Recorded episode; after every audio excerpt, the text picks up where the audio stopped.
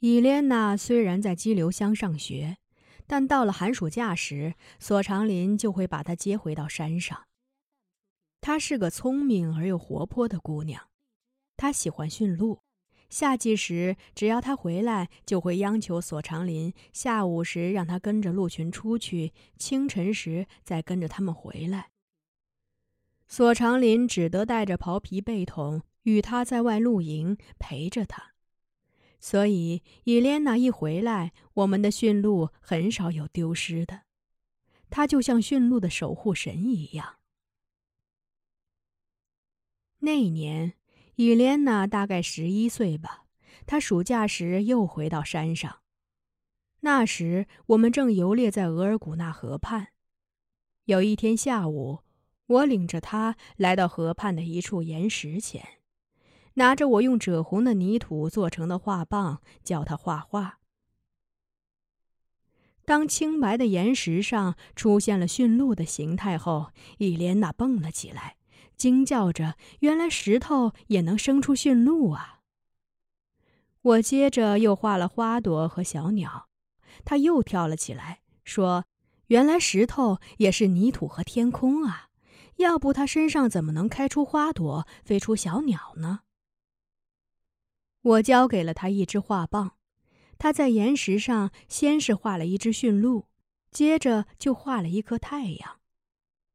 我没有想到伊莲娜画的岩画是那么生动。我画的驯鹿是安静的，而他画的则是调皮的。驯鹿歪着脑袋，抬起一条前腿，试探着踢自己颈下的铃铛。驯鹿的脚也是不对称的，一面有七个叉，一面只有三个叉。我说：“你画的驯鹿，我怎么没见过？”伊莲娜说：“这是神鹿，只有岩石才能长出这样的鹿来。”从那以后，伊莲娜迷恋上了画画。她再去激流乡上学时，对图画课就格外感兴趣；而他再回到山上时，也会带来一沓他用铅笔画的画。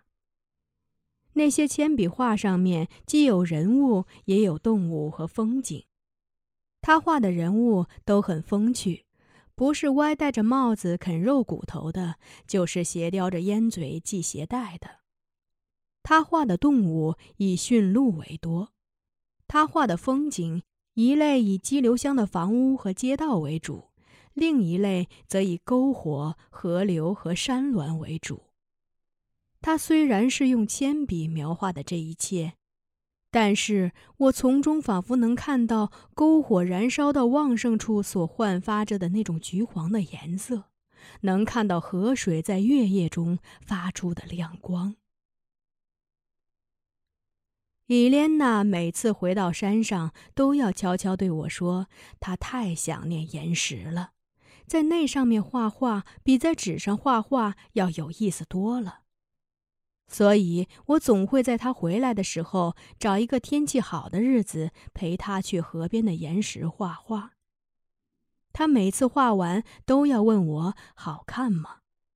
我会说：“你让风去评判吧，风的眼睛比我厉害。”伊莲娜就会笑着说：“风说了，有一天我把岩石吹散了，你的画就化作了河里的沙子。”我说：“那你怎么回答风呢？”伊莲娜说：“我对风说，没关系，它们化作了河里的沙子，沙子又会变成金子。”伊莲娜一回来，马克辛姆就不高兴。马克辛姆那时也有十多岁了。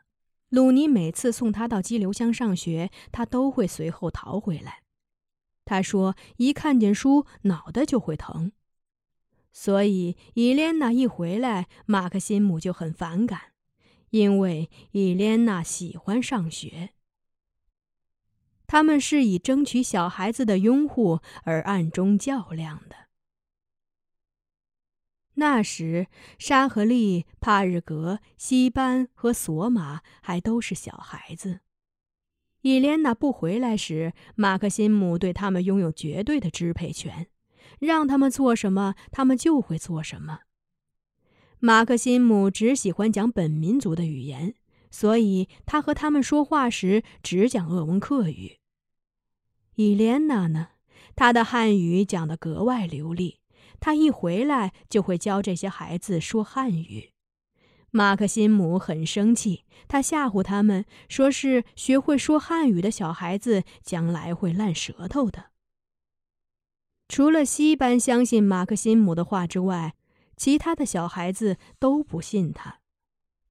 马克辛姆就会展开别的笼络手段，他拿来一堆木块给他们削木头人，孩子们果然又欢天喜地的围着马克辛姆转了。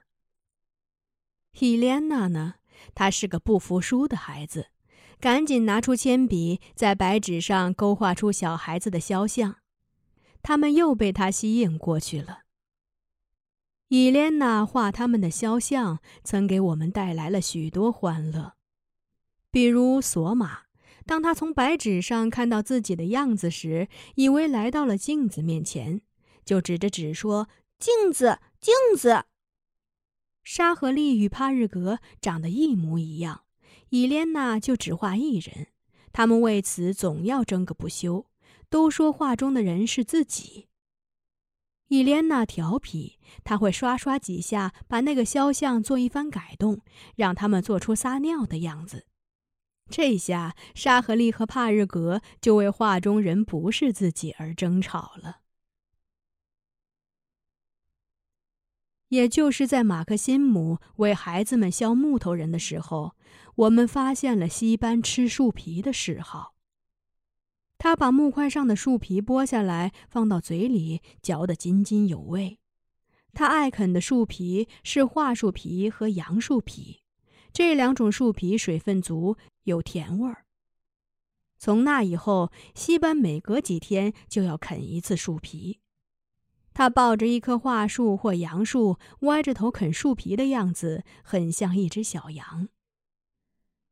拉吉米因为马伊堪的死，一直对西班很冷淡，好像是西班把马伊堪推下悬崖似的。自从他爱啃树皮后，拉吉米渐渐喜欢上了他。他常常对我们说：“西班行啊，他的粮食长在树上，闹饥荒他也没事的。”西班的身世跟马伊堪的一样。是个谜。我曾以为这样的谜是不会有解开的时刻的，但是在伊莲娜考上北京的一所美术学院的那一年，我和达基亚娜来到激流乡为她送行的时候，马伊堪的身世揭秘了。伊莲娜在激流乡上完初中后，又去乌起罗夫。也就是现在的齐前上了高中，他是从齐前考入大学的，是我们这支以放养驯鹿为生的鄂温克部落所出的第一个大学生。伊莲娜考上北京一所美术学院的消息吸引了外界的注意。有一个记者叫刘伯文，大约有三十多岁吧，专程从呼和浩特赶来采访他。刘伯文在采访完伊莲娜以后，说他还要到其前去为父亲打听一个三十多年前被遗弃在那里的女婴的情况。刘伯文是无意说的，但我和达基亚娜同时想到了马伊堪。我们问他那个女婴是哪一年被遗弃的，那年她多大？刘伯文说，他的祖父当年是扎兰屯一个有名的大地主。家里有很多房屋和土地，养了很多长工。土地改革斗争地主的时候，他的祖父上吊了。刘伯文的祖父有两个老婆，刘伯文的父亲是大老婆生的，他的祖父还有一个如花似玉的小老婆。他的祖父自尽时，小老婆已有孕在身。他在一九五零年生下一个女婴后。跳井自杀了。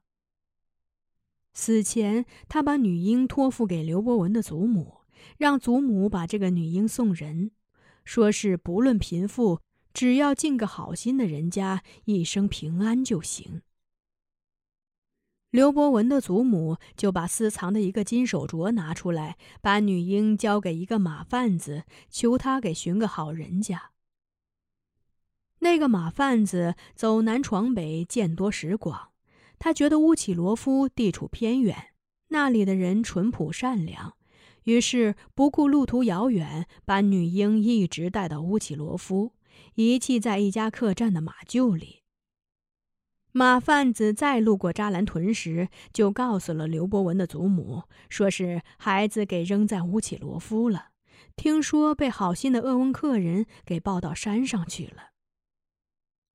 刘伯文的祖母去世前，拉着儿子的手，让他有一天去寻找这个比他小二十多岁的妹妹，说：“毕竟他们是一个父亲啊。”我听完刘伯文的讲述后，知道他要寻的人就是马一堪。我对他说：“你不用去提钱了，当年那个小女孩已经跳崖死了，他留下了一个男孩叫西班。你要是想看，就去看西班吧。”我和达吉亚娜把马一堪的故事讲给刘伯文听。刘伯文听过后哭了，他跟着我们来到山上。当我告诉拉吉米刘伯文的姑姑是马伊堪时，拉吉米把西班紧紧抱在怀里。他对刘伯文说：“西班不是马伊堪生的，是他捡的。”我知道，西班对他来讲，跟当年的马伊堪一样，是他的眼睛。失去他，等于失去了光明。刘伯文待了两天，为西班拍了几张照片，就由马粪包护送下山了。其实鲁尼本来是想派索长林去送刘伯文的，但马粪包主动要求下山。那时九月也有了自己的儿子，叫六月。柳沙常下山看九月和六月，而马粪包却很少有这样的机会。他想念九月和六月了，就想趁着送刘伯文的机会去激流乡看上他们一眼。虽然马粪包已是个老人了，但他的腿脚依然利落，他仍能打猎，枪法还是那么准。那时，山中的林场和伐木工段越来越多，运财线一条连着一条，山中的动物越来越少了。每当狩猎空手而回的时候，马粪包总要咒骂那些伐木点，说他们是生长在山中的一颗颗毒瘤，把动物都赶跑了。马粪包喜欢在路上喝酒。他说：“走路喝酒又风光又有滋味。”在送刘伯文的路上，他一直在喝酒。刘伯文说：“他们清晨出发，到了中午，走了大约三十里路后，来到了芒古公路的一个支线上，那里离吉流乡只剩下七八里的路了。支线路上往来的运材车很多。”刘伯文说：“马粪包看到空着进山的运材车时还没什么，一旦看到满载原木的长条卡车轰隆驶过，他的情绪就会激动，他会指着运材车骂孽障孽障。谁知那天出山的运材车很多，过去了一辆，跟着又是一辆。等第四辆装满了落叶松的运材车经过时，马粪包终于控制不住自己的情绪了。”他举起猎枪，对着运财车的轮胎就是一顿扫射。他的枪法确实准，轮胎立刻就被打爆了，车歪斜着停了下来。司机和助手先后从车里跳出来。司机是个大胡子，他冲过来揪着马粪包穿着的光板袍皮褂子，骂他：“酒鬼，你他妈的找死啊！”助手是个小伙子。他对着马粪包的脑袋就是一拳，骂他：“你个穿兽皮的野人！”这一拳把马粪包打得晕头转向的。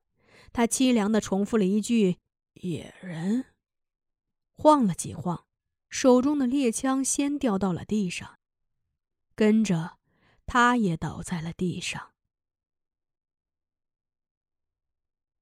我们知道马粪包不喜欢热闹的地方，想把它埋在一处幽静的地方，但柳沙不同意。他说：“马粪包是为了看晚辈而死的，他应该埋在激流乡，这样以后九月和六月还能时常去祭奠他。再说了，现在看着幽静的地方，再过一些年，也许就不幽静了，还不如回到激流乡的亲人身边呢。这样，我们就把他安葬在伊万和维克特的身边了。”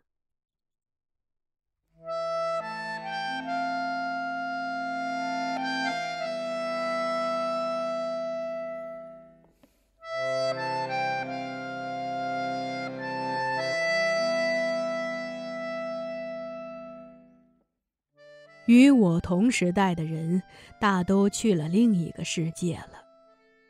进入九十年代，我觉得时间过得飞快。帕日格和沙和利长大了，他们经常出去。沙和利爱喝酒，他喝了酒后，不是砸商店的橱窗，就是破坏学校的桌椅，再不就是把乡政府的汽车轮胎扎破。九月告诉我，沙和利一出现在激流乡，派出所的人就会紧张。他们会提醒沙和利爱去的那些场所的主人，说：“沙和利下山了，看好你们的东西吧。”帕日格呢？他喜欢到呼和浩特去找伊莲娜。他爱跳舞，总是幻想有一天伊莲娜会介绍他进入剧团，能到处演出。伊莲娜那时已从北京的美术学院毕业，到呼和浩特一家报社做美术编辑。她嫁了个水泥厂的工人，只过了一年就离婚了。伊莲娜离婚后，刘伯文也离婚了。帕日格告诉我，伊莲娜跟刘伯文住在一起了。帕日格说，他们在一起时常常吵架。我问他们都吵些什么，帕日格说：“我不清楚。他们每次吵完，刘伯文都会摔东西，而伊莲娜会用酒把自己灌醉。伊莲娜每年都要回来看我，她来的时候会把画画的东西带来。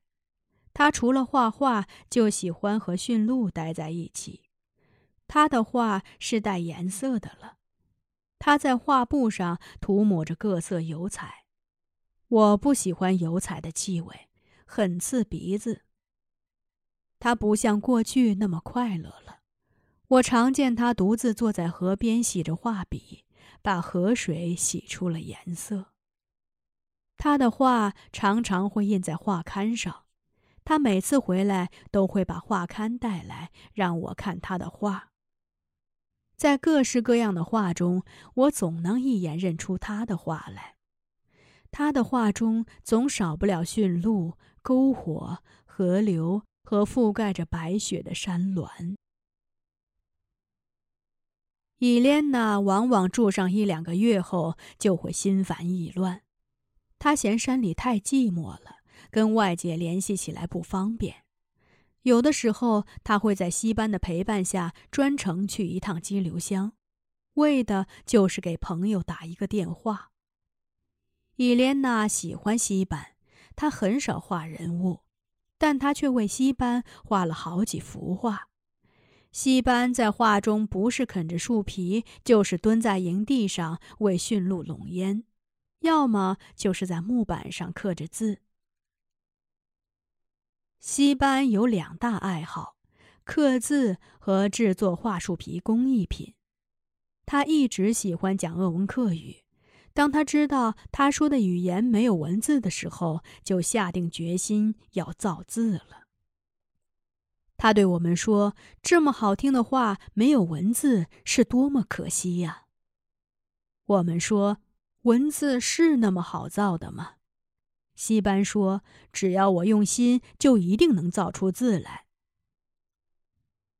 马克辛姆的木工活儿好，西班就让他为自己做了很多木板，一摞摞的放起来。他喜欢坐在火塘旁造字，想好了一个字，先把它用圆珠笔画在掌心中，让我们看他造的字怎么样。等大家认可了，他才郑重地把它刻在木板上。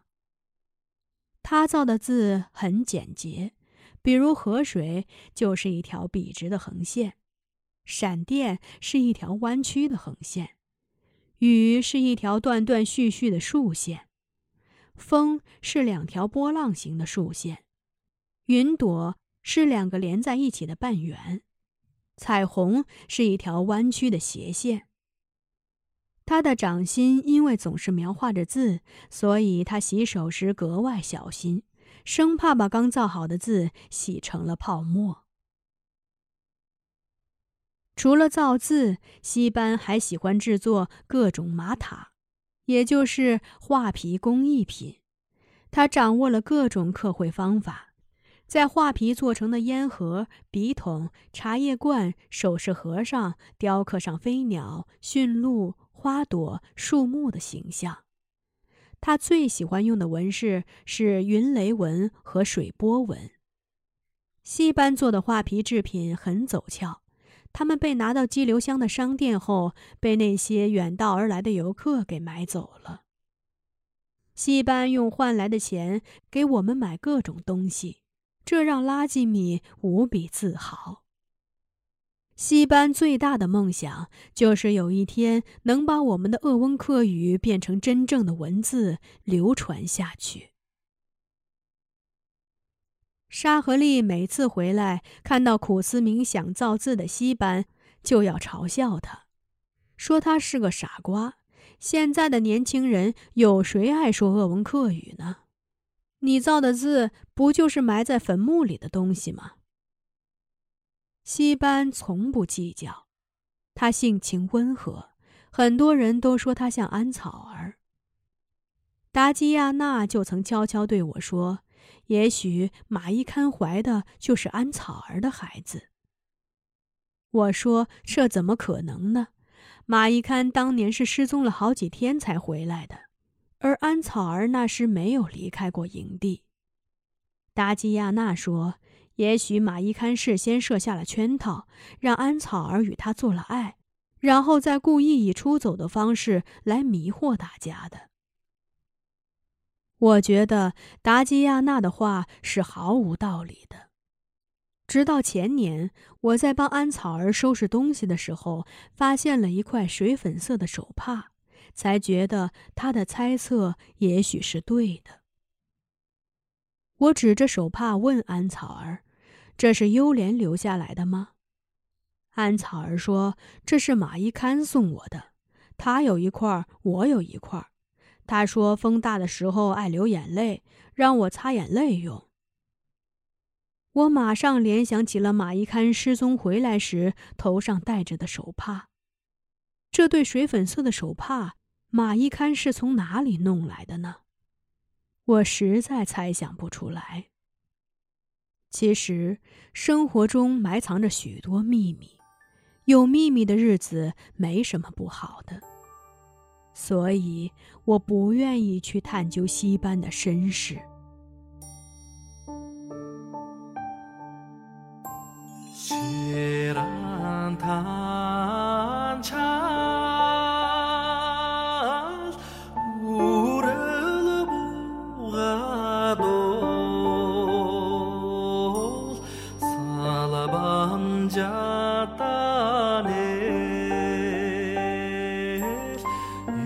ಸುರನಿ ನಂದಾ